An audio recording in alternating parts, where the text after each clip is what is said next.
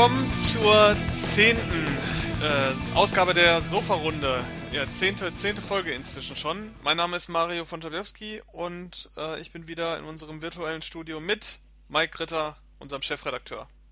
Hallo und juhu, 10, yeah, Konfetti.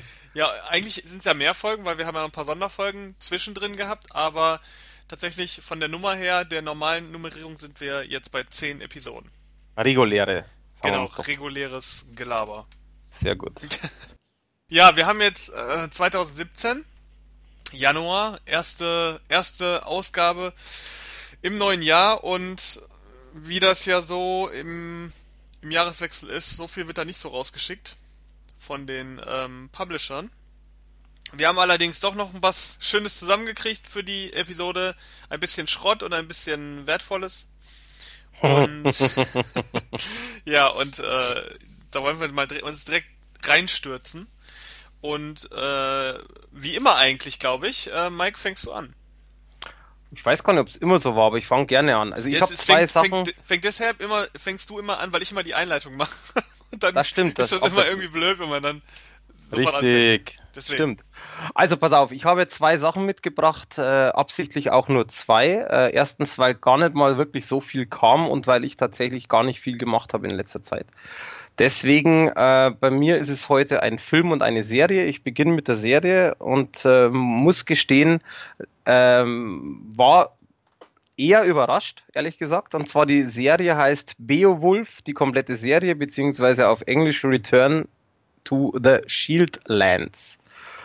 Und ähm, die kam an ich hatte die vorher schon mal irgendwo äh, pressetechnisch gesehen und dachte mir, ja gut, Beowulf und Beowulf ist bei mir tatsächlich als ganz schlecht in Erinnerung, weil ich den, diesen komischen Animationsfilm da überhaupt nicht mag. Wobei der, also ich kenne sehr viele, die den mögen.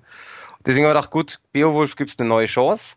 Das ist eine Serie von Koch Media, die aus England kommt, 2016, also die ist wirklich brandaktuell. Sind auch einige Schauspieler dabei, die man kennt, als Beispiel den William Hurt der zwar relativ äh, kurz dabei ist, aber trotzdem immerhin da ist. Man kennt aber auch mittendrin einfach welche, wo man jetzt, wenn man die Namen liest, wahrscheinlich eher weniger, aber wo man einfach sagt, ach, den habe ich schon mal gesehen, oh, den kenne ich auch. Einer zum Beispiel, ich weiß jetzt den Namen gerade nicht, spielt bei Vikings auch eine kleine Rolle. Also es, die haben schon bekannte Gesichter, teilweise unbekannte Gesichter. Worum geht's im Endeffekt? Und deswegen äh, will ich auch dieses äh, ansprechen bzw. besprechen, weil zum Beispiel auf dem Cover ein Zitat äh, aufgedruckt ist, was ich sehr krass finde. Ein actionreiches Abenteuer im Stil von Game of Thrones und Herr der Ringe. Fand ich hart. Äh, meinst du, weil der Vergleich so hoch gegriffen ja, ist? Ja, genau. Ganz genau. Ähm, ist aber auch nicht von Koch Media selbst, sondern von, ich, ich habe es jetzt nicht da, von irgendeiner Zeitschrift. Und äh, wie man weiß, teilweise, und ich will das jetzt nicht auf äh, Zeitschrift A, B oder C äh, münzen, sondern wie man trotzdem auch weiß, gibt es ja manche Redakteure oder Zeitschriften, die ja extra irgendwas schreiben, dass sie vorne draufkommen. Mhm. Ist so? Ja. Äh, ist auch nicht, äh, was heißt verwerflich, ist in einer gewissen Weise auch verständlich, allerdings ist es schon ein bisschen verwerflich. Aber sei jetzt dahingestellt, anderes Thema. Jedenfalls ähm, finde ich diesen Vergleich ziemlich hart, weil Game of Thrones ist halt die Serie im Fantasy-Bereich und Herr der Ringe ist halt der Film im Fantasy-Bereich. Also theoretisch, wenn ich das so vergleiche, müsste ich sagen, Beowulf ist ja die Serie, die eine 10 kriegen müsste. Zumal so übertriebenen Stil. Du weißt, was ich meine. Mhm. Äh, nee. Gar nicht. Warum? Ganz einfach. Die Serie ist gut, mir hat sie schon gefallen. Aber alleine schon, es gibt 13 Folgen und die zweite Staffel wurde seitens äh, den Machern schon eingestampft. Das heißt für mich schon mal, naja, irgendwo. Mega erfolgreich. Äh, genau. Irgendwo stimmt es nicht ganz. Sei es drum, trotzdem hat mir die Serie gefallen. Also ich habe sieben von zehn Punkte vergeben, äh, hat aber auch mehrere Gründe. Also kurz mal, worum es geht. Der Beowulf, und man kennt vielleicht ja die Sage, die um Beowulf stammt. Also ist es im Endeffekt, war es ja ähm, ein, äh, ein Heldengedicht, ein frühmittelalterliches Heldengedicht. Kann man ja auch bei Wikipedia nachlesen oder auch das Gedicht lesen. Es gibt ja auch nicht nur eine Verfilmung davon. In dem Fall ist es einfach, Beowulf, äh, Beowulf ist als Junge mit äh, seinem Vater, hat er die Stadt verlassen. Der Vater stirbt und er kommt quasi ungefähr 20 plus minus Jahre später wieder zurück in diese Stadt. Hat aber seinen Grund, also er will nicht einfach in die Stadt, dass er sagt, hier bin ich, ich bin älter und jetzt will ich wieder bei euch leben, sondern im Endeffekt ist äh, quasi sein Lehrmeister, der äh, früher quasi ihn komplett das Kämpfen gelehrt hat mit seinem Vater und allgemein halt quasi schon immer wie sein zweiter Vater da war, mehr oder weniger, den äh, möchte er verabschieden, weil der quasi weg ist. Und, und ähm, das Schlimme daran ist, nein, man, also er ist nicht tot, das wollte ich damit nicht sagen. Also er will ihn verabschieden. Ich will da nicht zu viel spoilern, wie du schon merkst, weil wenn man da viel, zu viel sagt, kann man so viel reininterpretieren. Und ähm, dann ist das Problem, dass etwas passiert, das will ich jetzt eben nicht sagen. Und Beowulf, Beowulf wird dafür verantwortlich gemacht und muss sich dann im Endeffekt erstmal vor der Stadt beweisen, beziehungsweise einmal vor, vor dem Sl Sl Slin, Sleen, Sleen, glaube ich, spricht man es aus. Das ist quasi sein Halbbruder, mit dem er aufgewachsen ist, der quasi von der Stadt, der Bürgermeisterin oder der Anführerin ist es der Sohn und ähm, zugleich quasi vor, von der Reda, das ist diese Anführerin, muss er sich beweisen wächst dann aber so ein bisschen in diese Gemeinschaft mit rein und äh, muss dann im Endeffekt verschiedene Abenteuer bestreiten. So jetzt mal ganz vereinfacht. Wer diese Sage um Beowulf kennt, der wird natürlich auch mit dem Namen Grendel was anfangen können. Der kommt vor. Es kommen äh, verschiedene Sachen vor, die es in der Sage so nicht gibt oder auch in den anderen Filmen so nicht gibt. Halt einfach typisch, einfach so ein bisschen hineininterpretiert, neue Story drumherum gestrickt. Zum Beispiel gibt's ähm, Kreaturen, die heißen Hautwechsler. Sagt der Name, glaube ich, schon, was er macht. Finde ich sehr interessant. Wechselt er die Frisur? Ähm, auch. Aha. Nein, also es ist tatsächlich ganz lustig, weil diese, also es gibt, es gibt da auch verschiedene Kreaturen, die man schon kennt, beziehungsweise in ähnlicher Form kennt. Es gibt zum Beispiel auch einen Sandwurm, den ich ziemlich geil gemacht finde. Also optisch gesehen ähm, haben die Macher da schon Geld ausgegeben. Sichtlich, also nicht einfach äh, irgendwas ich sag mal, nicht einfach kopiert und dann schlechte CGI-Effekte, sondern es sieht gut aus. Die Kostüme sind ganz cool. Wer auch bei mir den Artikel liest, äh, der kann sich die Bilder anschauen. Zum Beispiel als kleines Mini-Bild habe ich das eingebaut. Das ist tatsächlich wie Herr der Ringe. Das sind riesengroße Steinstatuen äh, irgendwo in einem Berg eingefasst. Sieht cool aus. Also dieser Vergleich tatsächlich mit Herr der Ringe wäre richtig. Allerdings nicht der Vergleich allgemein zu Herr der Ringe. Und es gibt, wie gesagt, also verschiedene Sachen. Und der Hautwechsler, weil du es gesagt hast, der äh, kann nicht die Haut wechseln, das ist vielleicht ein bisschen irreführend, sondern das ist quasi eine Kreatur und der kann sich in einen Menschen verwandeln oder eben wieder in diese Kreatur. Also der kann zwischen diesen zwei Aussehen wechseln in dem Sinn. Und äh, es geht halt in, der, in dem Film, wie gesagt, um verschiedene Geschichten, um den Grendel, um diese Hautwechsler und so weiter und so fort. Und ich möchte da jetzt einfach nicht zu viel verraten. Es ist, wer so britische äh, Sendungen kennt, also da gibt es ja mittlerweile serientechnisch sehr viel und damit meine ich jetzt wirklich Abenteuerserien. Also es gab ja zum Beispiel äh, Merlin als ein Beispiel und, und, und, da könnte man sehr, sehr viel aufzählen. Der wird sich damit auch sehr wohl ähm, fühlen mit dem Ganzen. Das heißt, es ist Action, es ist Fantasy dabei, es sind wirklich schöne Optik, es ist ähm, alles drumherum eigentlich ganz schön. Warum aber dann keine 10 in dem Fall? Mir hat da einiges gefehlt. Das heißt, zum Beispiel finde ich persönlich die Dialoge, ja, das die, so Standard. Das ist so, ja, ich weiß nicht, mir kommt es da so vor, als wäre zwar das Drehbuch da gewesen, aber als hätte man einfach gesagt, jetzt lasst uns da ein cooles Universum stricken mit, mit äh, coolen Grafiken oder coolen Orten, schön mit CGI-Effekten und ihr quatscht da einfach mal so ein bisschen dazwischen. So kommt es mir vor. Nicht immer, aber öfters. Teilweise sehr herausschauend, die, die einzelnen Episoden. Das fand ich auch nicht so ganz toll. Und äh, ja, das ist mir im, im, im Endeffekt ist es mir zu einfach. Zu einfach gestrickt. Mir fehlt da einfach so das, das ähm, Abenteuerliche von Game of Thrones. Weil Game of Thrones in meinen Augen passt halt so gut wie alles. Sehr spannend, sehr krass gemacht. Geiler Soundtrack. Übrigens, Soundtrack komme ich gleich noch dazu. Und da kann Beowulf in meinen Augen überhaupt nicht mithalten.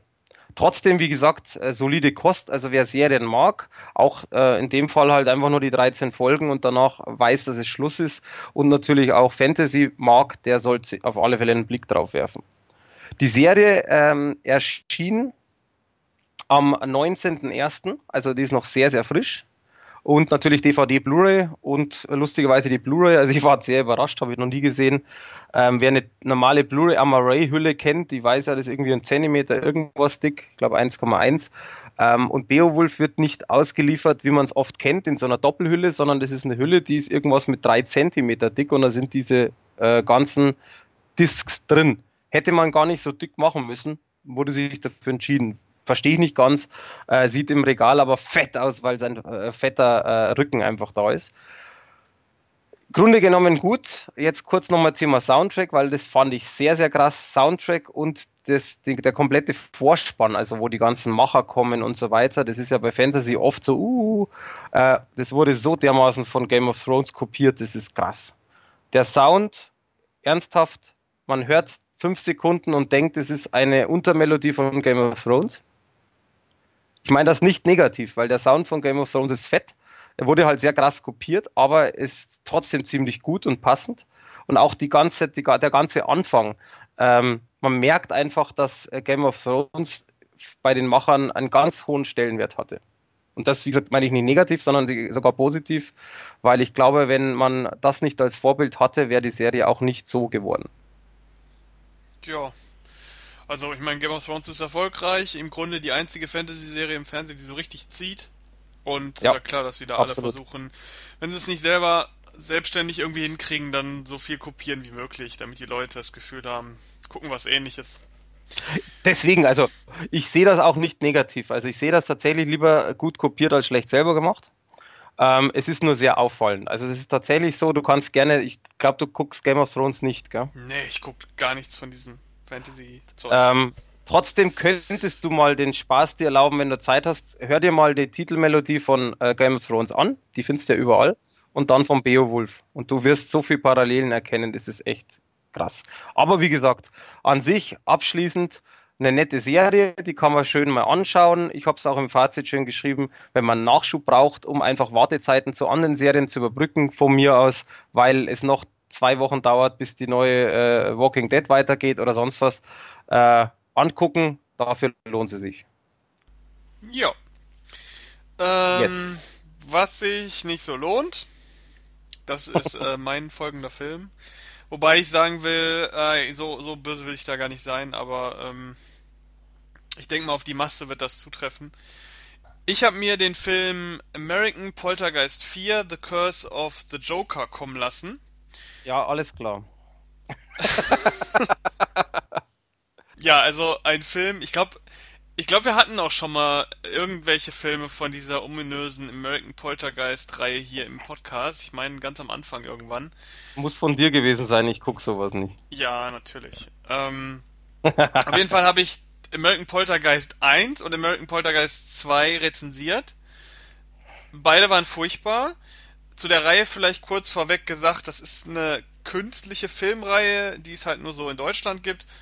Da hat man irgendwelche C-Filme, also Filme, die vielleicht gerade so den Status Amateurfilm verlassen haben, ähm, zusammengefasst, die irgendwie mit dem Thema Poltergeist, wobei jetzt auf den vierten Teil bezogen eher Geist äh, zu tun haben. Und die Filme haben ansonsten sind die völlig frei voneinander, haben keinerlei Bezug zueinander, sind auch nicht mit den gleichen Schauspielern oder von den gleichen Machern, komplett eigenständige Filme. Und die hat man dann in diese künstliche Reihe, ähnlich wie bei Paranormal Investigations, wer das vielleicht kennt, da gibt es auch irgendwie schon zehn Filme von äh, bei uns in Deutschland, die auch alle miteinander nichts zu tun haben. Also man hat da eine künstliche Reihe draus gemacht und die wird bei uns auf dem Videomarkt so verkauft. Ist irgendwie ein Marketing-Ding und das scheint ja auch ganz gut zu funktionieren, sonst ähm, würden die das ja nicht schon wieder machen bei diversen Sachen. und äh, ja, ich habe hier diesen vierten Teil, der auf dem Cover mit so einem brennenden Clown mit einem Schrotgewehr äh, irgendwie wirbt. Der ist halt so, ne, also ich denke mal, das ganze Ding ist so ein bisschen auch äh, eine Geburt von den ganzen Horror-Clown-Geschichten des letzten Jahres und dann haben sie sich gedacht, ja geil, guck mal, machen wir mal irgendwas mit einem Clown vorne drauf. Der das Film heißt, hat halt auch Mario, Clown, ja? Das Cover ist also dann das Beste vom Film. Ja, also das Cover ist tatsächlich auch das Originalposter, glaube ich, von diesem Film. Also da hat man nicht mal irgendwie werbetechnisch groß was zusammengebastelt. Das war wohl schon so. Also ist zähle ich noch zum Film. Aber äh, kurz zum Film. Das ist auch eine ganz ganz komische Sache. Der Film handelt von einer also äh, beginnt von mit einer Horrorfilmpremiere. Da gibt's einen Film, der heißt Joker's Wild. Tatsächlich ist das auch der Originaltitel dieses Films. Also American Poltergeist 4 heißt eigentlich Joker's Wild. Und Joker's Wild ist innerhalb des Films ein Film, äh, der halt in einem Kino gezeigt wird als Premiere. Und äh, während dieser Premiere kommt halt da so ein Verbrecher verkleidet als Clown rein und er schießt die Zuschauer. Und bei der Polizeiaktion und so weiter, ähm, also die, die, ähm, die Besitzerin des, ähm, des Kinos überlebt halt und der, ähm, der Verbrecher hat halt diverse Leute umgebracht in dem Kino und als das Kino dann Jahre später wieder eröffnet wird, weil dieser, dieser ähm, gewalttätige Eingriff äh, schon schrecklich war und die das Kino geschlossen haben und als das Kino dann wieder eröffnet wird, gibt's dann halt da Todesfälle. Und äh, man munkelt, dass die Geister der Erschossenen als Clowns wieder zurückkommen. Also eine ganz bescheuerte Geschichte. Äh, der Gag ist so ein bisschen, der Film, also jetzt nicht unbedingt hier in Deutschland, aber in Amerika äh, wird der Film so ein bisschen mit dem Zusatz beworben, basierend auf einer wahren Begebenheit, also nicht so wirklich. Ähm, es gab, wie gesagt, in, äh, in Amerika gab es ja, gibt's ja diverse Amokläufe immer wieder und in im Jahr 2012 war das, als dieser dritte Batman-Film rauskam, The Dark Knight Rises. Da gab es ja diese, diesen Amoklauf in einem Kino, wo der Film irgendwie als äh, Publikumspremiere oder so gezeigt wurde. Da ist ja irgendwie einer reingestürmt, hat auch diverse Leute angeschossen, erschossen. Weiß ich jetzt gerade gar nicht mehr so genau, wie viel, ob da wirklich Leute auch umgekommen sind. Das Ganze fand in Aurora, wie der Amerikaner sagen würde, Aurora statt, eine, eine kleine Stadt irgendwo in Amerika. Und ich weiß nicht, ob das ein Gag sein soll oder so, aber die Hauptfigur, die Frau hier in diesem Film heißt Aurora mit mit mit äh, Vornamen. Also das ist alles irgendwie ein bisschen komisch, gerade weil dieser Film halt überhaupt nicht äh, auf wahren Begebenheiten basiert. Es ist ein, ein total fiktionales Horror-Ding und äh, auch nicht besonders ja rücksichtsvoll mit dem Thema Amoklauf, Amoklauf umgeht. Das ist halt extrem naive C-Filmware, die halt ganz platt inszeniert ist. Und so auch der Amoklauf am Anfang, also ist alles irgendwie ein bisschen schwierig. Ist vielleicht auch heute nicht mehr so lustig, sich das anzugucken, wenn man die ganzen Nachrichten so im Hintergrund immer hat und dann so einen, so einen relativ stupide produzierten Film dann sieht. Der Film an sich ist irgendwie okay so, also ist halt dumm und platt und die Spezialeffekte sind furchtbar. Die schauspielerischen Qualitäten sind so, naja. Äh, die deutsche Synchro ist erstaunlich äh, okay, also man kann sich angucken, ist nicht furchtbar. So wie die letzten zwei Teile, die hatten ja ganz furchtbare Synchronisation gehabt, ganz, ganz billig. Da war das schon schwierig, äh, sich anzuhören, aber hier geht's, kann man machen. Und ähm, ja, es ist im Grunde mehr so ein Slasher-Film mit so einem Clown irgendwie. Also viel Übernatürliches ist da jetzt auch nicht so. Es ist halt irgendwie ein, ein extrem günstiger Slasher-Film. Äh, was halt noch bemerkenswert ist, da spielen auch äh, Eric Roberts und Martin Cove mit. Und die Frau von äh, Eric Roberts spielt auch mit. Ähm, den kennt man. Also den kennt man von Hollywood-Filmen, den kennt man von ganz, ganz schlechten Filmen. Der spielt ja wirklich überall mit. ähm, und deswegen wundert es auch irgendwie nicht, dass er da drin ist. Der hat halt eine ganz blöde, dumme Rolle, wo er im Grunde nur äh, an einem Schreibtisch sitzt. Also ganz billig produziert. Und Martin Cove ist auch nicht äh, größer vertreten.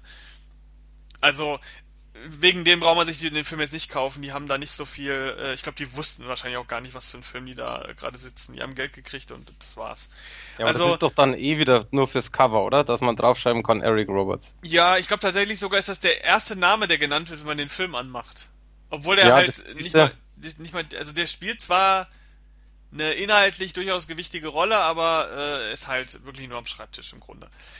Also der Film lohnt sich jetzt nicht wirklich. Extras äh, gibt's da irgendwie auch nicht drauf. Das sind ein paar Trailer und das war's. Originalton ist drauf. Bildqualität ist C-Movie typisch mittelprächtig.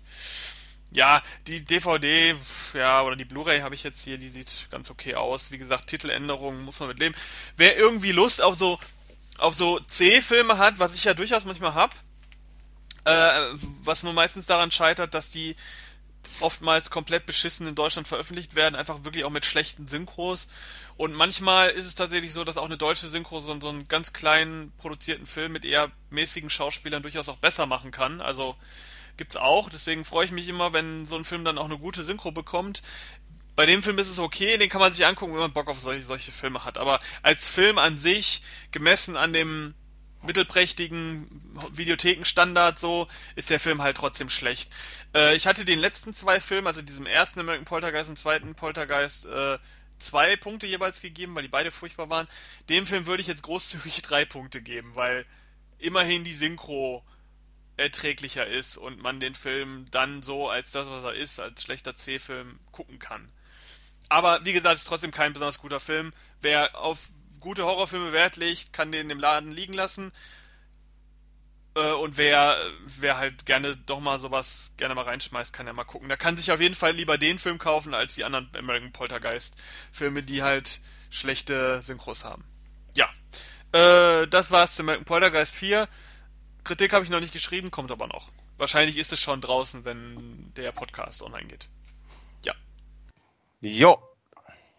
Dann äh, habe ich noch was, wo ich äh, tatsächlich anfangs ein bisschen so, wie sagt man so schön, äh, nicht wusste genau, was ich davon halten soll. Sagen wir mal so. Äh, kurze Anekdote.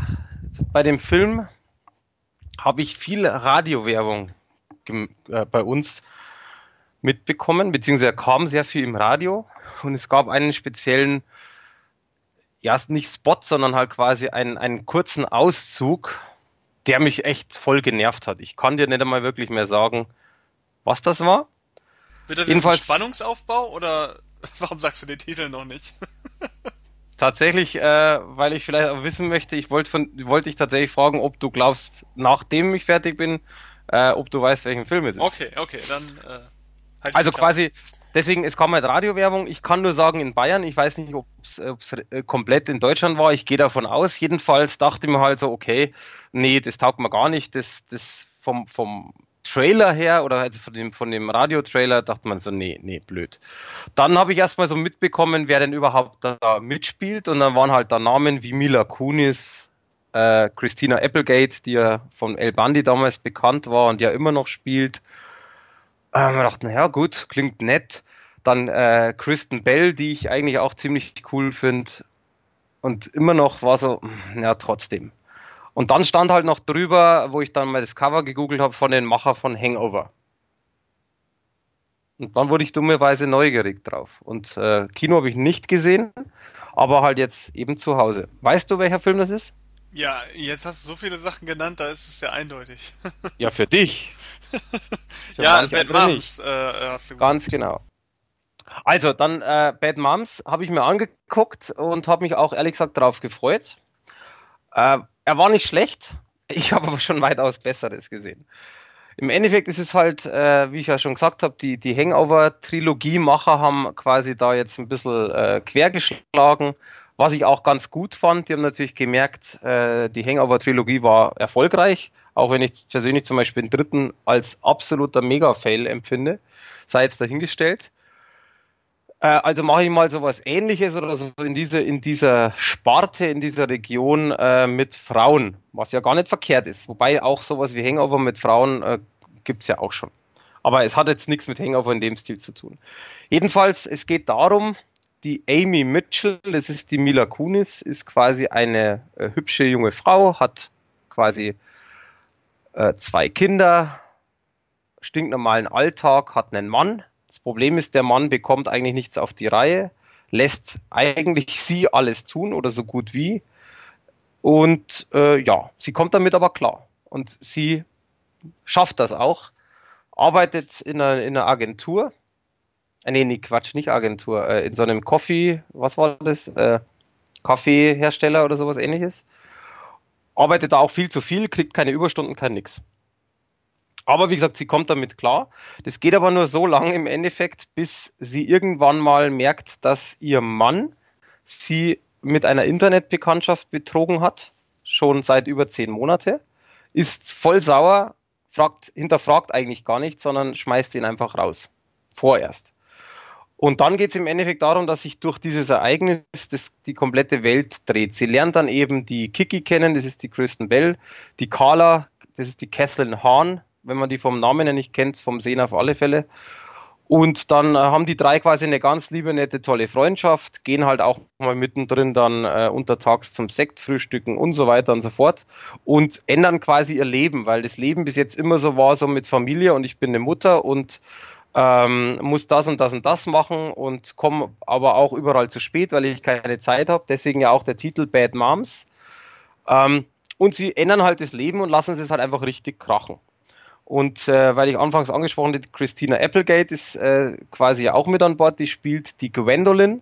Und die Gwendolyn ist quasi eine Person, die sie glaubt es zumindest, die alles richtig macht.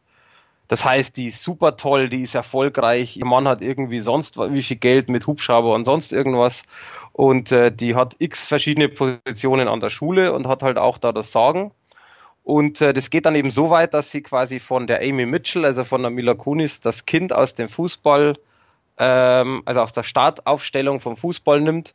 Und dann geht's halt wirklich richtig zur Sache, dann kracht's, weil die Amy dann sagt, gut, äh, du hast es so gewollt, wir kriegen uns jetzt quasi bis zur nächsten Wahl und dann werde ich quasi der Vorstand von diesem äh, Schulclub-Dingens da. Ich weiß nicht mehr genau, was das war. Ja, und dann gibt's halt, und das finde ich ganz lustig, das stand auch auf der Blu-ray so drauf, dann gibt's das Battle of the Moms. Okay. Du bist sprachlos. Ja, Nein, äh, also ich, ich höre dir zu. Ich äh, äh kenne die Geschichte ungefähr und ich kenne den Trailer und ja. Jo, also das ist, es ist ähm, tatsächlich die Geschichte. Da gibt's keine Sidequests und gar nichts. Natürlich wieder ein bisschen Love Story mit drin und alles drum und dran, ist ganz klar. Aber ähm, das ist sehr anspruchslos. Also ich habe es absichtlich da wirklich jetzt ein bisschen aufgeblasen, weil theoretisch hätte man das in einen Satz sagen können, aber dann kann ich mir das Ganze sparen. Dann brauchen wir nicht drüber sprechen. Deswegen, ähm, der Film selber ist, hat einen sehr, sehr soliden Humor, muss man dazu sagen, der aber teilweise echt gar nichts Neues ist teilweise natürlich leider Gottes wieder dieser unter die Gürtellinie Humor, der sich aber tatsächlich noch in Grenzen hält. Es sind ein paar Sprüche drin, wo man gedacht habe, so, puh, das war jetzt krass, das muss nicht sein. Ähm, da, ja, ist aber so.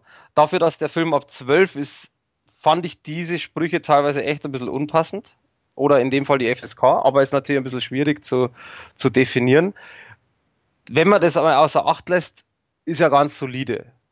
Storytechnisch, abwechslungstechnisch gibt's eigentlich nichts. Das ist tatsächlich ist wie eine Komödie, wie sie sein muss, wie sie, wie sie ist. Das klingt jetzt so banal, aber das ist so. Was sehr gut ist, ist diese unterschiedlichen Charaktere, die zusammenpassen. Tatsächlich, also Christina Applegate dann auch, äh, die man ja wirklich als Dumpfbacke kennt und nicht als, also von früher nicht als seriöse, tolle Schauspielerin, was sie durchaus kann. Also das ist, das zeigt sie auch in dem Film. Und äh, ja, ist halt so eine, ich nenne es jetzt mal vorsichtig, eine gut viel Komödie, die man mal anschauen kann, aber tatsächlich nicht muss. Das ist wirklich so, also ich habe, ich selber hätte äh, fünf oder sechs Punkte vergeben. Ich habe jetzt in meiner Kritik tatsächlich sieben Punkte vergeben, weil meine beiden Mädels mitgeguckt haben und die fanden ihn super. Deswegen habe ich tatsächlich mal so eine Mischnote gegeben. Deswegen glaube ich auch, und mir ging es so, vielleicht andere nicht, aber ich glaube auch, dass es eher ein Frauenfilm ist und äh, dass Männer einfach da den Humor anders verstehen oder nicht ganz so verstehen oder nicht ganz so lachen können wie bei einer Frau. Ja, also was, was ich bei dem Film nicht verstehe, ich finde auch, da, also ich, ich habe auch das Gefühl, dass es vielleicht eher ein Frauenfilm so ist, aber ich finde das Casting so ein bisschen komisch, ehrlich gesagt, weil ich finde, diese Besetzung, für, mein, für meine Gefühle habe ich eher das Gefühl, dass die Besetzung eher auf Männer abzielt. Also, da sind das, ja die klassischen Damen, sag ich ja. mal so, besetzt, wo man sagen würde, ja, die finden Männer vielleicht sogar ab einem bestimmten Alter keine Ahnung, 25 plus oder so, finden die besonders attraktiv und, und interessant und die sind ja auch immer in diesen verschiedenen eher Männerfilmen tatsächlich auch mal vertreten. Mila Kunis, äh, Science Fiction oder Action oder eher so deftige Komödie. Und da äh, habe ich mich dann gewundert, dachte ich mir, wen will der Film denn jetzt tatsächlich ansprechen? Wirklich Frauen mit, mit diesem ganzen, mit dieser ganzen Mutterthematik oder Männer mit der Besetzung? Gibt's denn da, gibt's denn da freizügige Szenen, wo man sagen könnte, okay, vielleicht wollten die damit tatsächlich ein männliches Publikum Nö. irgendwie? Gar nicht. Nee, ich denke tatsächlich aber, dass es eine Mischung macht. Also ich glaube tatsächlich, aufgrund der Thematik, der Geschichte sind eindeutig Frauen angesprochen. Das, da, da gibt es keine Diskussion. Ähm, es gibt aber auch immer wieder mal äh, lustige Parallelen, die auch tatsächlich ganz witzig sind, äh, die, die Richtung Männerwelt gehen. Also so äh, Männer werden da generell so ein bisschen abgestempelt als äh, ein bisschen... Ähm, also dieses typische Klischee, äh, wir arbeiten nichts, wir machen nichts, wir tun nichts, die Frau gehört an Herd, das ist so die, der Grundtenor, nicht komplett, aber äh, durchgehend, ist aber äh, nicht durchgehend so, aber immer wieder, so wollte ich sagen, äh, ist aber vom Prinzip passt das gut rein. Also das fand ich auch sehr amüsant, weil das ist absichtlich extrem überzogen. Äh, ich glaube aber eben auch, dass Männer damit angesprochen sind, tatsächlich wegen dem hübschen Cast. Es gibt keine äh, ähm, äh, freizügigen Szenen. Äh, also da eigentlich gar nicht. Lustigerweise, das ist das, was ich noch nicht gesagt habe, äh, das ist auch zum Beispiel ein Zeichen, dass äh, Frauen da in den in reingezogen werden. Und zwar, ich fand das sehr, sehr witzig. Ich habe, äh, also beziehungsweise wir haben uns den Film angeguckt und äh, meine Mädels haben den im Kino schon gesehen. Und dann kommt ganz kurz ein Schauspieler, der hat schon eine Rolle, aber der kommt in dieser Szene ganz kurz und ich dachte mir so, wie geil ist denn das? Und äh, meine Freundin guckt mich an und ich, ich so, weißt du, wer das ist? Und sie so, nö. Und jetzt frage ich dich, ob du den Namen kennst, und zwar der heißt Jay Hernandez. Ja, ja, Jay Hernandez, ne? Der ist doch von Hostel. Ganz genau. Und dann war das halt der Hauptdarsteller von Hostel und ich dachte mir so, wow, wie geil. und ja, aber der, der, der, ist ja durchaus in, in vielen Filmen vertreten. Auch nein, Sus, das, das ist schon klar. Der, äh, mir ging's nur, äh, das war so für mich so überraschend in dem Moment. Ach so, okay. Und ähm, der, äh, das ist halt auch ein Frauenmagnet. Ich meine, das ist ein hübscher Mann, braucht man nicht diskutieren. Und das hast du, das, das ist in dem Film auch so dargestellt. Also das ist halt so der, der hübsche Mann im, im Film. Und deswegen, also ich weiß ehrlich gesagt nicht, wer die Zielgruppe sein soll, aber ich glaube tatsächlich ein Mischmasch. Das also ich, ich war ein bisschen verwirrt, weil das einfach alles so, so extrem hübsche Frauen sind, wo man weiß, so, das sind halt keine klassischen Mütter, so, ne? Ja, ja. Auch, auch die Figuren, die da durchaus als überladen und äh, als gehetzt dargestellt werden, das sind einfach äh, attraktive Frauen, die in ihrem echten Leben äh, außerhalb des Schauspiels äh, diverse Unterstützung haben, um Kinder äh, groß zu ziehen. Also ich weiß, Kristen Bell zum Beispiel hat ja äh, äh ein Kind oder sogar mehrere. Und ich meine, ne, die hat, also die, dass die jetzt noch so gut aussieht, wie sie aussieht, liegt natürlich auch daran, dass sie äh, ohne Ende Unterstützung im Alltag hat. Und da finde ich, weiß ich nicht, also man kann sich da schlecht in Frauen reinversetzen, die dann vielleicht auch als Mütter diesen Film gucken und sich dann vielleicht so denken, ja, Mädels, so wie ihr alle ausseht, äh, ihr alle alle schlank, alle haben offensichtlich auch noch Zeit, äh, äh, Sport zu machen und alles. Ähm, weiß ich nicht, ob das so, ob das bei Frauen ankommt, aber tatsächlich weiß ich auch, dass der Film äh, sehr gut von Frauen besucht war. Also ähm, scheint ja. das ja zumindest ein Teil äh, äh, durchaus anzusprechen. Also ich glaube durchaus, wie gesagt, ich glaube, die Mischung macht's, aber ähm, summa summarum, ich finde, es ist ein Film, den kann man auf alle Fälle anschauen, weil er hat wirklich gute Gags drin. Die Story ist äh, relativ nachvollziehbar, äh, aber auch natürlich übertrieben. Also mit diesem Battle of the Moms in dem Fall, da passiert jetzt nichts, was unmöglich ist, aber das ist schon ein bisschen überzogen. Aber das ist gar nicht schlimm. Also das ist alles nachvollziehbar. Das finde ich bei so einer Geschichte wichtig, dass äh, dann irgendwann mal irgendwas passiert, was niemals im Leben passieren könnte. Das finde ich dann immer bei so einer Komödie oder bei sowas einfach unpassend. Deswegen, also das passt gut zusammen. Wie gesagt, äh, vom ganzen Film her ähm, Finde ich passt sehr viel und was, äh, also was halt super geil ist, aber da merkst du auch, dass die Hangover-Macher am, am, am Werk waren. Es gibt eine Partyszene bei äh, ihr zu Hause. Und äh, Punkt A wird es sehr extrem vom Sound unterstützt, also sprich, äh, der Bass ist krass, die Musik ist äh, so ein Techno-Sound, das ist schon mal geil gemacht, aber die ganze Partyszene ist sehr cool. Deswegen, meiner Meinung nach, wie gesagt, zusammenfassend 7 von 10. Aber ist auch ganz spannend. Jetzt guck dir mal die Besetzung von Hangover an. Also mindestens zwei von den von den vier vier sind's doch, ne? Von den vier Männern würde ich definitiv nicht als klassisch irgendwie attraktiv bezeichnen. Absolut, das, das stimmt. Vielleicht wollten sie aber genau davon weg. Ich weiß ja, es ja. nicht. Ja, also ich glaube, bei Hangover haben sie tatsächlich, die, da merkt man, also daher bin ich jetzt von ausgegangen, dass sie tatsächlich keine, bis auf einen jetzt, äh, äh, aber sonst keine Models in dem Sinne klassische Modelfiguren besetzt haben, weil natürlich Männer oder viele Männer sich eher mit den normal aussehenden Anführungszeichen identifizieren können. Deswegen war ich ja, bei ja, richtig, Moms richtig. durchaus ähm, durchaus äh, verwundert, dass da doch äh, tendenziell eher die hübscheren gecastet wurden. Aber naja. Also ich werde ihn nicht gucken. Äh, ich habe da so ein paar Szenen gesehen und für mich ist das dann doch zu weiß nicht, zu belanglos. Ist auch nicht mein Thema, so, das interessiert mich nicht so wirklich. Ähm, dich wahrscheinlich mehr. Äh, oder, oder deine Mädels, deine Mädels mehr. Ähm, aber ich, nee. Braucht es nicht so. Äh, was ich aber auf jeden Fall fast regelmäßig brauche, ist die Serie, die ich jetzt ansprechen werde, denn ich habe die zweite Staffel dieser Serie bekommen und natürlich schon längst gesehen. Aber jetzt in diesem Zusammenhang ist es auf jeden Fall nochmal wert, darüber zu sprechen und das Ganze mal nochmal laut anzupreisen. Ich weiß gar nicht, ob ich die erste Staffel vielleicht mal im Podcast hatte, wenn nicht. Sailor ähm, Moon! Sailor Moon! Nee. nee, Sailor Moon nicht. das brauche ich auch nicht regelmäßig. Aber äh, was ich wirklich regelmäßig brauche, ist Gotham. Eine Serie, die bei uns im deutschen Fernsehen offensichtlich eher also ich habe jetzt keine Zahlen und weiß es nicht so ganz genau, aber allein schon von der von der Sendepolitik würde ich sagen, dass die Serie eher gefloppt ist. Man kriegt auch nicht viel davon mit, also ich zumindest nicht. Gut, ich gucke nicht viel Fernsehen, aber sonst kriegt man ja gerne mal, was, was Serien angeht, auch mal Werbung mit, Plakatwerbung gerne mal oder zwischendurch auch mal im Fernsehen, wenn man das mal so laufen hat. Aber Gotham ist da, da eher, eher bedeckt. Also Gotham Staffel 2, die erste Staffel war schon ein sehr spannendes Ding. Äh, hat man, man musste sich erst dran gewöhnen, dass Gotham ja erstmal nicht per se was mit Batman zu tun hat. Batman taucht ja tatsächlich in der Form auch gar nicht auf in der Serie. Es geht in erster Linie um äh, den äh, Detective Gordon, den kennt man aus den Batman-Filmen, dort in der älteren Fassung. Er ist da nämlich Polizeichef und unterstützt Batman immer äh, bei seinen ähm, ja, kriminellen Abenteuern. Oder Abenteuern mit Kriminellen. Ich wollte ich wollte gerade sagen, was hast du für Batman-Folgen geguckt, wo Batman böse war, aber. Okay. Ja, also Moment. Die Polizei in Gotham äh, äh, hält ihn schon für einen Verbrecher, auch wenn er Verbrechen aufklärt.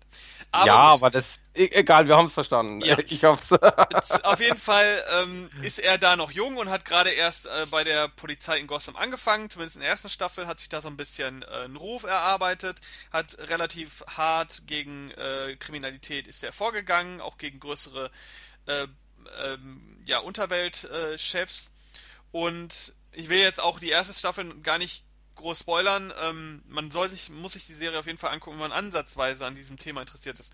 Ähm, du kannst das ja posten, beide Teile, dann kann man sich auch die erste durchlesen. Ja, genau, also wie gesagt, die erste Staffel arbeitet sich äh, Detective Gordon hoch und dann, äh, ja, gibt es einen, einen Eklat natürlich am Ende dieser ersten Staffel und das Ergebnis dieses Eklats muss ich jetzt leider sagen, sonst kann man gar nicht über die zweite Staffel reden. Es ist aber keinerlei, also es ist kein, kein Spoiler, der irgendwie äh, Einfluss auf die ganze Handlung nehmen würde. Zumindest jetzt in der ersten Staffel. Und zwar ähm, wird Detective Gordon entlassen äh, von der Polizei. Am Ende der ersten Staffel.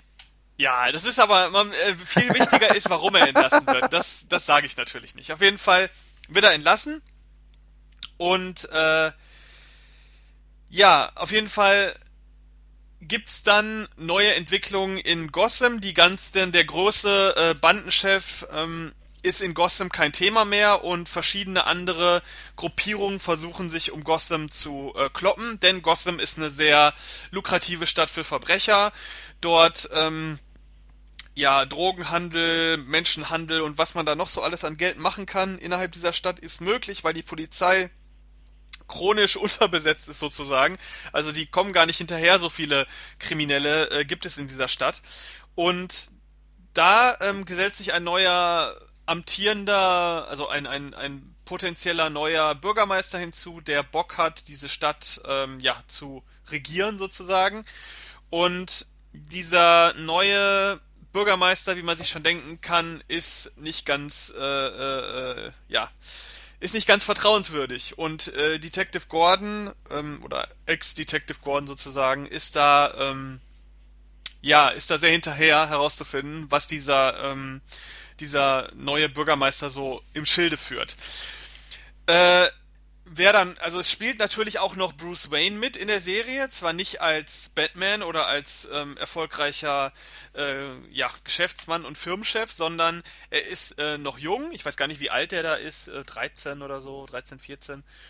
Und äh, er lebt mit seinem äh, Butler halt auch immer noch, äh, oder schon in diesem, ähm, in diesem äh, Wayne Menschen in diesem großen Anwesen und er ist auch so ein bisschen hinterher, er macht auch so ein bisschen den Sneaky Detective so in seinen, mit seinen jungen Jahren und ist auch so ein bisschen hinterher herauszufinden, was will dieser neue Bürgermeister und was führt er so in, im Schilde.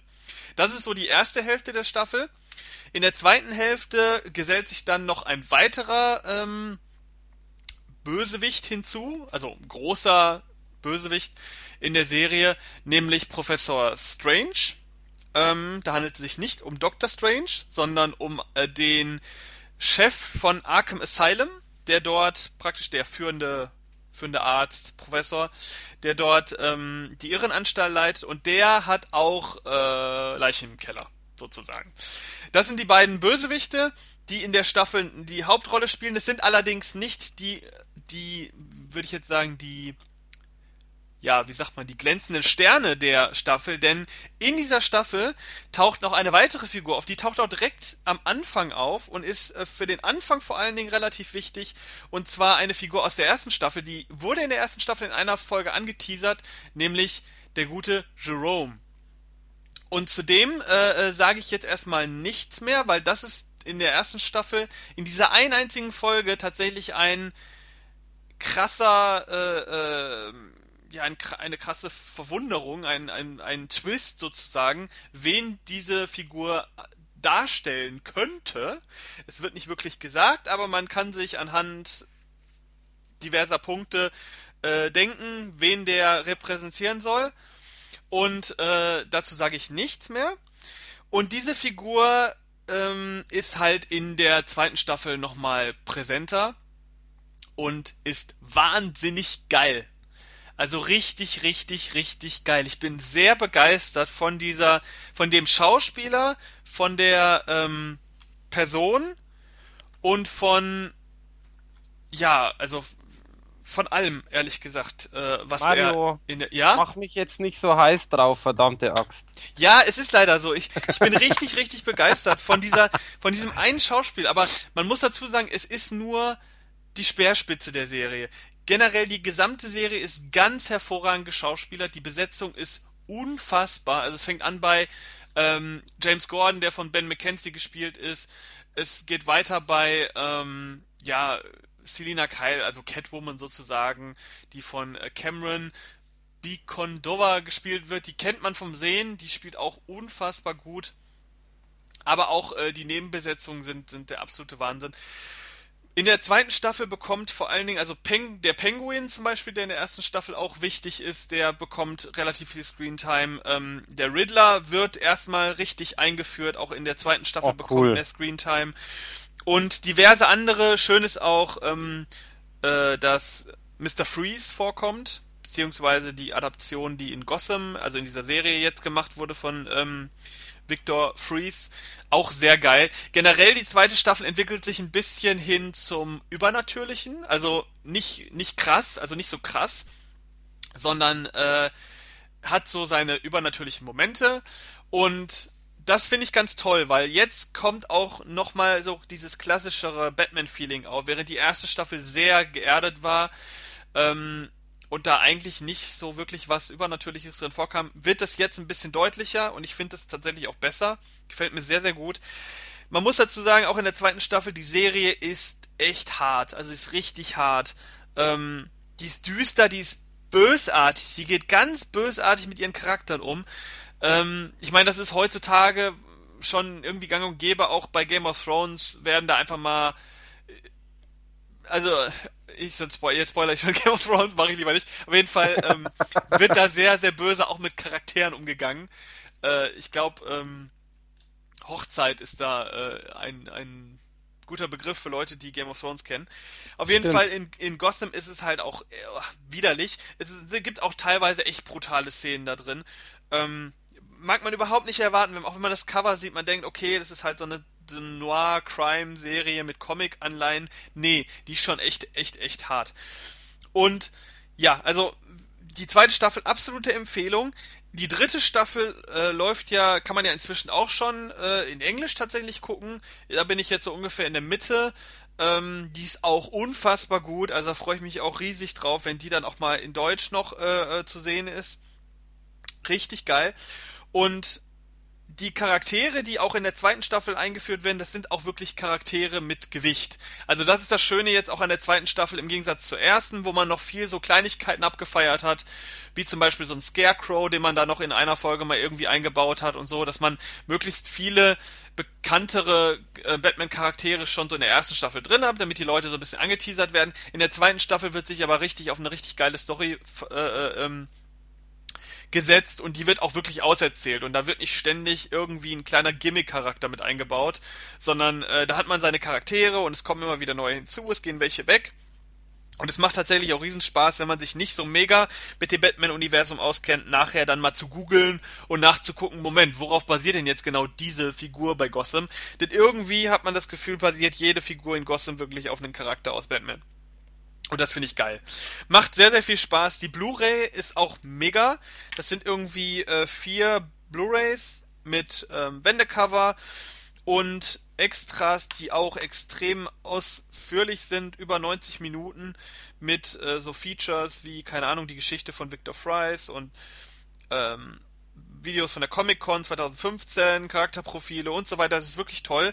Die Gesamtdauer ist, also laut Coverangaben, aber so ist es tatsächlich, 960 Minuten bei 22 äh, Episoden mit ungefähr 44 Minuten. Also es ist wirklich ein unfassbares Paket. Ich wette auch, wenn man das nur als Blu-ray guckt, direkt, wenn man direkt alle Folgen am Start hat, guckt man die auch in drei, vier Tagen durch. Also ganz locker. Weil man ist da so dran, ich habe mich teilweise wirklich erwischt, dass ich ähm, abends um sechs angefangen habe und war nachts immer noch nicht durch, weil ich immer wieder weitergucken wollte. Das ist wirklich selten, weil ich eigentlich kein Serienmensch bin so. Aber die Serie hat mich richtig gepackt. Richtig, richtig gut. Und ich habe die auch hier die Kritik noch nicht geschrieben, aber ich tendiere fast zu einer 10 von 10. Aber ich weiß, dass das wow. immer noch, das ist ein sehr spez ist trotzdem, obwohl die Serie richtig gut ist, ist das trotzdem ein spezielles Genre, was tatsächlich nicht alle Menschen ansprechen wird. Für viele wird die Serie vielleicht auch zu hart sein. Ähm, ob ich da eine 9 von 10 gebe oder 10 von 10, weiß ich jetzt noch nicht. Aber wird man ja dann in der Kritik lesen können. Auf jeden Fall, mindestens eine 9 von 10 ist die Serie auf jeden Fall. Äh, bombig, äh, toll, kaufen. Jeder. Die kostet, glaube ich, nur 30 Euro, die Blu-ray. Und dafür so viele Episoden, die einen so fesseln, ist wirklich äh, absolut geeignet. Läuft. Ja, ich bin gespannt. Ich habe ja noch keine einzelne gesehen, äh, keine einzige gesehen, aber die steht bei mir auch ganz weit oben. Ja, sofort machen. Kauf dir sofort die erste, die zweite und guck die durch. Ist Wahnsinn. Absoluter Wahnsinn. Vor allen Dingen, weil man jetzt weiß, wieso die Veröffentlichungszeit ist von dieser Serie und es dauert Ewigkeiten, bis die Staffeln mal auf DVD oder Blu-ray kommen. Also wirklich ein Jahr oder mehr dazwischen. Das geht gar nicht, Leute. Also die dritte Staffel ist raus wenn die durch ist jetzt, dann zack auf DVD und nicht erst uh, durchs Fernsehen. Fernsehen guckt doch eh keiner. Da gibt es übrigens eine gute Anekdote, da haben wir einen schönen Umschwung zum Abschluss von unserem Podcast, äh, weil du sagst, es dauert teilweise ewig. Ich äh, habe mir jetzt die zweite Staffel von Ash vs. Evil Dead angeguckt und äh, die dritte Staffel ist bestätigt und es gibt noch nicht mal einen Release-Termin für die erste in Deutschland. Ja, aber das ist ja normal, das ist ja eine... Äh, warte mal, ist das, ist das eine Netflix-Serie? Nein. Amazon. Ja, okay, Amazon. Also ja, Amazon zeigt es nicht äh, exklusiv. Ja, Moment, ich muss mal, ich, das gucke ich jetzt sogar mal kurz nach. Ich meine nämlich, dass, ähm, Also ich gucke fast jeden Tag, ob ich irgendwo was lese, weil mich das nervt. Ähm, die zeigt ja, also sie ist ja exklusiv Amazon momentan zum Zeigen, aber Amazon hat es ja nicht gemacht und mich ärgert das so ein bisschen, weil natürlich man kann es auf Amazon schauen, aber ich bin ja auch eher derjenige, der es in der Hand hält, wie du ja weißt.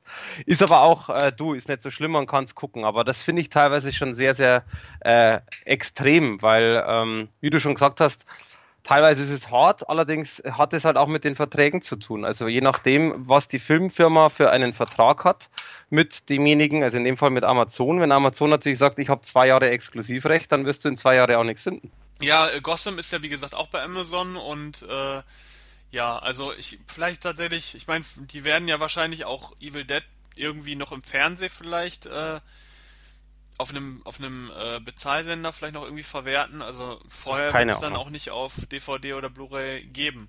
Also, Wir werden sehen. Ja, also keine Ahnung, ist bei Serien halt immer blöd, aber heutzutage guckt sich das halt auch keiner mehr an im Fernsehen oder so, finde ich. Also da ich hätte auch keinen Bock mir Gotham irgendwie jede Woche eine Folge anzugucken, da bist du ja wahnsinnig. Das nervt, ja. Bist du ja wirklich wahnsinnig, weil das hält man am Ende gar nicht aus am Ende einer Folge.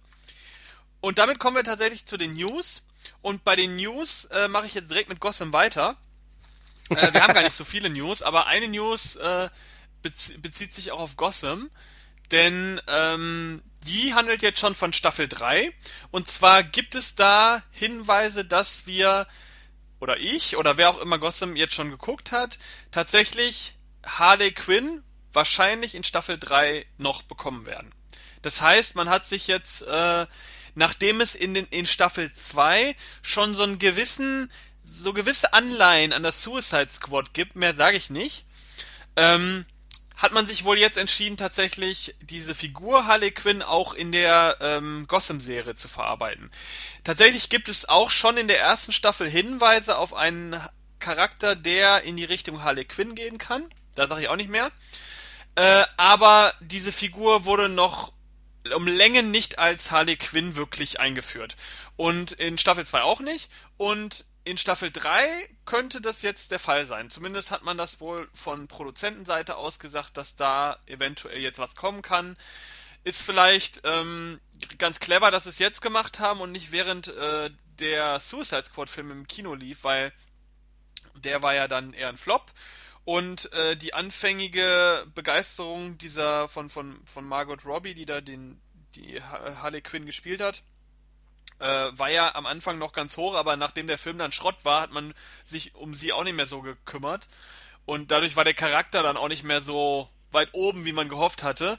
Und jetzt mit einem Abstand von einem guten Jahr macht vielleicht ganz gut Sinn, diesen Charakter mal wieder dann wieder hervorzuholen in einer anderen Form. Wahrscheinlich in einer tendenziell etwas realistischeren Form wird dieser Charakter dann in Gotham auftauchen. Ich freue mich drauf, wird lustig, weil der Charakter bietet eigentlich viel und ich glaube gerade in, in, dem, in dem Gotham-Konglomerat passt der Charakter ganz gut rein. Bin mal gespannt, wie sie es machen. Äh, also wer sich dafür interessiert, vielleicht auch ausgelöst durch Suicide Squad, sollte jetzt schnell Staffel 1 und 2 nachholen, damit er sich dann Staffel 3 angucken kann und äh, dann mal sehen kann, wie die zweite Ausführung von Harley Quinn, denn, also wie die, wie die dann in der Serie gemacht wurde, denn, was vielleicht auch interessant ist, ist so eine Trivia, Harley Quinn wurde, soweit ich das weiß, ja in der, das erste Mal in der Batman Animated Series eingeführt. Das heißt, diesen Charakter gab es vorher eigentlich gar nicht im Batman-Universum, der kam erst mit dieser relativ beliebten Warner Brothers Zeichentrickserie, Animated äh, äh, Series, in dieses Universum rein. Und somit ist halt auch dieser Suicide Squad, äh, diese Suicide Squad Version die erste Realfassung von dieser, von dieser Figur. Und da ist es ja jetzt spannend, mal die zweite Version zu sehen. Ähnlich war, wie, wie das beim Joker gewesen ist oder auch beim Riddler jetzt in der Serie. Schon sehr, sehr spannend. Ähm, ja. Das war die eine News. Ich meine, da brauche ich dich jetzt nicht zu fragen. Du meintest ja, du wolltest die Serie eh mal gucken und äh, musst dich ja dann da erst einführen. Ja, ich werde sie irgendwann mal gucken. Ja. ja, und die zweite News, die, ähm, die ist wieder auch was für dich, denke ich mal, denn wie wir ja alle freudig mitbekommen haben, ist äh, Tanz der Teufel vom Index. Da hatten wir auch schon mal eine News drüber gehabt. Yes. Aber jetzt gibt's ja auch die, die Freigabe, und zwar hat der Film unfassbarerweise eine ab 16 Freigabe gekriegt. Was ist denn da passiert? Eine ab 16 Freigabe für den nach Texas Chainsaw Massacre, der ja vor ein paar Jahren vom Index runtergekommen ist mit einer ab 18 Freigabe und um Längen nicht den Gewaltgrad eines Tanz der Teufels erreicht. Ähm, und Tanz der Teufel seither der am längsten auf dem Index verweilende Horrorfilm, glaube ich, war. Der ist jetzt auch runter und hat eine 16er Freigabe gekriegt. Äh, wie erklärst du dir das, Mike? Äh, ich kann nur soweit sagen, ähm, wir hatten ja mal ein äh, Interview mit dem Anwalt, falls du dich erinnern kannst, was ich mhm. geführt hatte. Mhm. Und der hatte damals, das damals war ja auch jetzt nur ein paar Monate her, aber er hat äh, zu mir ja gesagt, dass sich die nächsten Monate, Jahre etwas ändern wird und dass die definitiv lockerer werden. Das ähm, hat er so quasi im Gefühl und hat er schon mitgekriegt. Und äh, Filmfans haben das aber auch schon mitbekommen. Was ich wieder super lustig finde an dieser Tatsache, ich habe da erst, äh, ich glaube, am, äh, lass mich überlegen, vor drei Tagen oder sowas, also relativ frisch, habe ich eine Diskussion mitbekommen in einem Filmforum über Facebook. Und dann haben sich die Leute aufgeführt, dass die jetzt eine 16er Freigabe dass der Film 16er Freigabe bekommt. Wo ich mir dann denke, Leute, seid ihr denn einfach nur doof? Seid doch froh, dass die FSK lockerer wird. Das ist doch scheißegal, ob da ein grüner, blauer, roter, schwarzer, äh, lilaner Flatschen drauf ist. Der Film ist doch genau der gleiche und jeder dreht doch sowieso das Cover um und hat sein Wendecover, dass er diese FSK-Dingens nicht sieht. Und dann wird aber darüber diskutiert, warum jetzt eine 16er Fassung und das ist doch scheiße und der rote Flatschen war so toll, wo mir gedacht habe, sag mal, euch haben es doch echt. ähm, also geht gar nicht. Deswegen, ähm, ich finde es sehr interessant tatsächlich. Äh, ich habe aber, klingt jetzt doof, aber ich habe damit gerechnet, beziehungsweise ich habe ich hab das gehofft. Weil an solchen Entscheidungen merkt man natürlich schon, dass äh, sich da auch was tut. Und jetzt nochmal kurz zu meinem Beispiel zurück zu äh, äh Ash vs. Evil Dead. Kennt, hast du die Staffel gesehen? Also kennst du die beiden Staffeln? Nee, nur die ersten zwei, drei Folgen habe ich geguckt. Ähm, die erste war schon brutal, auch wenn sehr viel CGI drin ist, okay. Aber lass mal, das lass mal außer Acht. Die zweite ist vom Brutalitätsgrad, top das Ganze, also ernsthaft doppelt. Das ist krass. Und wir haben vor kurzem erst eben, ich glaube, drei oder vier Folgen am Stück, weil eine Folge geht ja 20, äh, 22 Minuten, also relativ kurz. Und jetzt mir ernsthaft, ich habe noch nie meine Freundin angeguckt und sie mich und wir haben uns beide mit diesem fragenden Blick, ohne dass man äh, darüber sprechen muss, gefragt, wie sowas passieren kann, dass sowas äh, in Deutschland erlaubt ist. Also. Ja gut, aber du hast ja wahrscheinlich auch den Evil Dead Film gesehen, oder? Natürlich, aber jetzt ist, mir ging's jetzt, du weißt, was ich meine, es ist da ja auch natürlich wieder der Aspekt Comedy und so weiter und so fort. Worum es mir einfach in dem, in dem Moment geht, man merkt, dass es lockerer wird. Hätte man das vor x Jahren, da, da wäre, also ganz ehrlich, krass. Also da sind Szenen drin, wo ich mir gedacht habe, so, wow, das hat mir als Fan, hat mir das unglaublich Spaß gemacht. Jetzt das, die Comedy-Sache mal weggerechnet, sondern das Ganze äh, drumherum. Aber man merkt einfach, dass es lockerer wird und das finde ich auch gut so, weil ich meine, das ganze FSK-Gedöns ist eine Diskussion bis ins Unendliche. Aber es ist halt vieles nicht mehr zeitgemäß. Schade finde ich allerdings tatsächlich, dass es da nicht irgendwie sowas gibt wie jetzt äh, Thema Oldtimer. Also dass zum Beispiel ja ein Auto nach 25 Jahren kannst du dieses Oldtimer-Kennzeichen ja beantragen. Deswegen verstehe ich zum Beispiel nicht, das klingt jetzt vielleicht komisch, aber wenn ich, wenn ich heute äh, ein FSK-Siegel drauf klatsche, dann verstehe ich es nicht ganz, warum ich nicht nach 10, 15 Jahren, 20, 25, spielt gar keine Rolle, dass ich nicht da sagen kann, wenn das Ding so alt ist, dann gibt es eine Neuprüfung automatisch. Natürlich ist es wieder eine Geldsache. Oder es rutscht automatisch eins nach unten.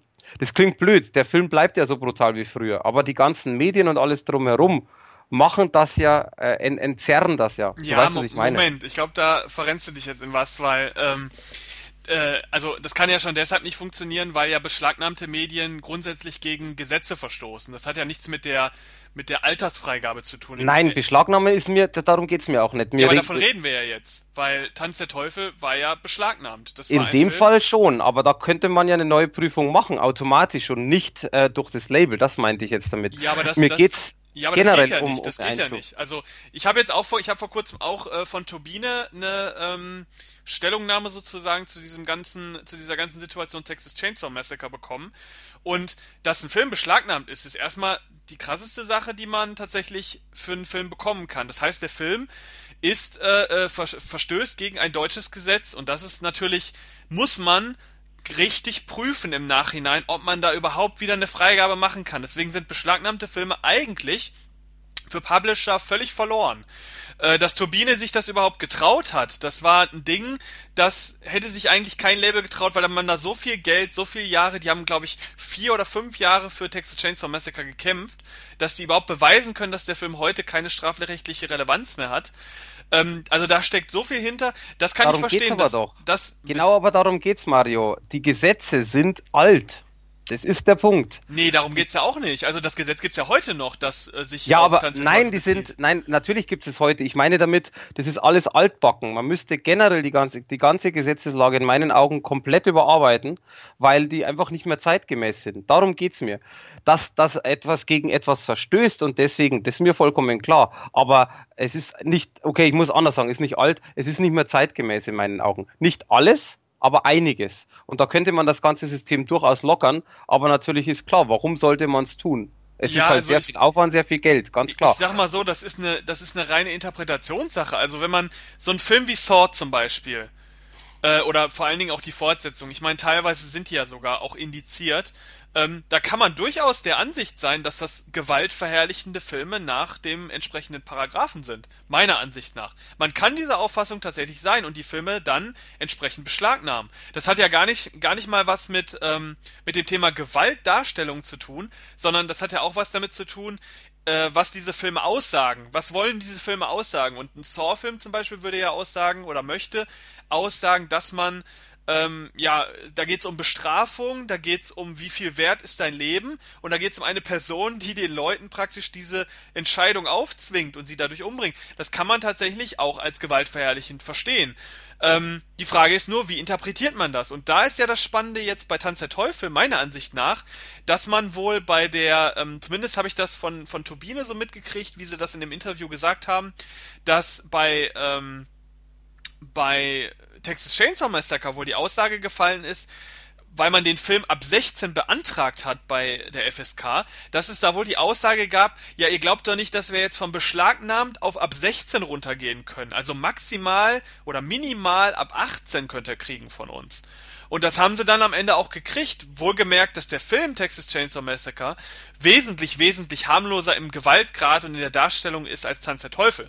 Und bei Tanz der Teufel ist ja jetzt das Spannende, dass ein Film, der ebenfalls mindestens den gleich schlimmen Ruf hatte schon lange wie äh, Texas Chainsaw Massacre, dass der jetzt auf einmal offensichtlich ohne 20. Prüfung den, plötzlich den Flatschen ab 16 bekommen hat, obwohl der Film deutlich gewalttätiger als Texas Chainsaw Massacre ist und genauso wenig Humor beinhaltet. Der erste Tanz der Teufel ist ja überhaupt nicht lustig gemeint. Ja, ja. Ne? Klar, und das richtig. ist ja das Spannende. Also der Film hat jetzt meiner Ansicht nach auch keine gewaltverherrlichende Botschaft am Ende, aber der Film hat schon eine gewisse Grausamkeit, die, ähm, die man so zum Beispiel in dem, in dem Texas Chainsaw Massacre meiner Ansicht nach nicht findet. Und da finde ich wirklich interessant und spannend, dass der Film so eine Freigabe bekommen hat, vor allen Dingen, wenn man im Kopf hat, dass das Remake, was ja auch sehr, sehr, was sehr, sehr brutal ist, nochmal eine ja. ganze Schippe drüber, was aber natürlich auch an der Qualität der Effekte liegt, die heute möglich sind, aber inhaltlich im Grunde eine ähnliche Schiene fährt wie der Originalfilm, dass der Film allerdings äh, nur zensiert bei uns rausgekommen ist und ähm, in der, der war zwar im Kino ungeschnitten, aber auf der Blu-ray äh, wurde er zensiert und im Nachhinein dann auch in der ungeschnittenen Fassung indiziert. Und äh, da ist spannend, dass tatsächlich diesmal wohl der ausschlaggebende Punkt das Alter des Films und die Qualität der Effekte wohl gewesen ist. Weil ich bin mir jetzt nicht sicher, wo ich das gelesen habe, ich habe es aber tatsächlich gelesen, dass wohl auch ein ausschlaggebendes Argument jetzt bei der Freigabe gewesen ist, dass angeblich der Film für das jugendliche Publikum heute uninteressant wäre. Also, dass der Film praktisch durch sein Alter, durch seine Effekte, durch die Qualität, durch diese äh, äh Ende 70er Jahre Atmosphäre, die der Film ja irgendwie auch so verstrahlt, durch die eher schwachen Kulissen und so weiter, dass der Film für, für das jugendliche Publikum nicht so viel, nicht so viel mehr bietet, dass sie gar kein Interesse hätten, sich das anzugucken und dementsprechend auch mit dem Film nicht wirklich in Kontakt kommen werden. Ähm, wohingegen natürlich das Remake dann wieder der große Hype, viel Werbung, tolle neue Effekte und dementsprechend auch mehr Impact auf die Jugend hat. Und ja, ich finde, das ist ein interessantes Argument, was man, was man bringen kann. Allerdings ähm, frage ich mich dann, warum das bei Blutgericht in Texas Schrägstrich Texas Chainsaw Massacre nicht der erste Grund war, warum man da weiter runtergegangen ist. Weil Turbine hat es zum Beispiel damals gedacht. Die haben ihn ja auch ab 16 beantragt. Ist ein spannendes Thema, kann man sich jahrelang drüber unterhalten. Wichtig allerdings für uns ist tatsächlich jetzt am Ende der Film ist raus, kommt ab 16, wird remastered und ungeschnitten erscheinen auf Blu-ray und DVD, wird überall verfügbar sein. Ähm, ich werde ihn mir nochmal holen, allerdings in der normalen äh, Armory-Fassung auf Blu-ray wahrscheinlich, die jetzt in der Vorbesteller immer noch viel zu teuer ist. Also die wollen tatsächlich für die Blu-ray jetzt 19,99, also mhm. mega mäßigen Vollpreis äh, für so einen Film, der wirklich alt ist und der also, sagen wir mal ehrlich, jeder Horrorfan hat den Film schon längst. Äh, äh, auch wenn er nicht freigegeben war äh, über die letzten 20, 20 Jahre. Aber ähm, da finde ich schon ein bisschen heftig. Also ich habe ja, ich bin ja einer, der bei uns relativ viele Oldschool-Filme macht, gerade auch so diese Horror-Trash-Dinger aus den 80ern. Und da kommen ja auch viele Neuauflagen in der letzten Zeit raus und die sind alle deutlich günstiger. Also da kommt eine neue Blu-ray auch gerne mal für 9,99 Euro. Ähm, ich weiß nicht, klar, die wollen jetzt aus dem Ruf vielleicht äh, viel Kapital ziehen. Vielleicht war auch diese ganze Freigabennummer auch sehr teuer, dass das wirklich auch viel Geld gekostet hat. Wobei ich sehe hier gerade, ähm, da ist auch noch eine Bonus-Disc bei, also gibt es auch noch irgendwie Extras. Vielleicht rechtfertigt das ja den Preis. Wir werden sehen, vielleicht kriegen wir eine. Ähm, bei uns hat sicherlich auch jemand äh, Bock da drauf und die vielleicht schon äh, auf unsere auf unsere Listen gestellt. Wir sind w zu zweit, ja, momentan. Wirst, wirst du dir den äh, kaufen oder irgendwie kommen lassen oder so? Also wirst du dir nochmal in einer freigegebenen Fassung sozusagen zulegen? Ich meine, du hast ihn doch, glaube ich, auch schon, oder? Also es ist tats tatsächlich so, ich, ich würde den auf alle Fälle bei uns schreiben wollen und ich möchte den auch haben, äh, weil ich habe momentan zwar das Steelbook Uncut, aber die englische Fassung ohne deutschen Ton. Ah, okay. Aber deswegen. Okay. Also du hast die aber nur aus Sammler, Sammlergründen gekauft, also nicht zum Gucken, oder? Nee, ich habe ähm, bei dem Film jetzt auch kein Problem im englischen Ton. Also ich gucke ja selten auf Englisch, aber auch hin und wieder. Ähm, aber ich will den trotzdem auch mit deutschen Ton, weil ich muss gestehen, ich glaube, ich habe ihn tatsächlich noch nie gesehen mit deutscher Übersetzung. Glaube ich. Ich bin mir nicht sicher. Ähm, den Dreier, also Army der Finsternis, habe ich ja schon x-mal gesehen. Ähm, beim Zweier wirst du lachen. Ich habe den Zweier vor kurzem erst bekommen und ich glaube, ich habe den Zweier tatsächlich noch nie gesehen. Ich bin mir nicht sicher.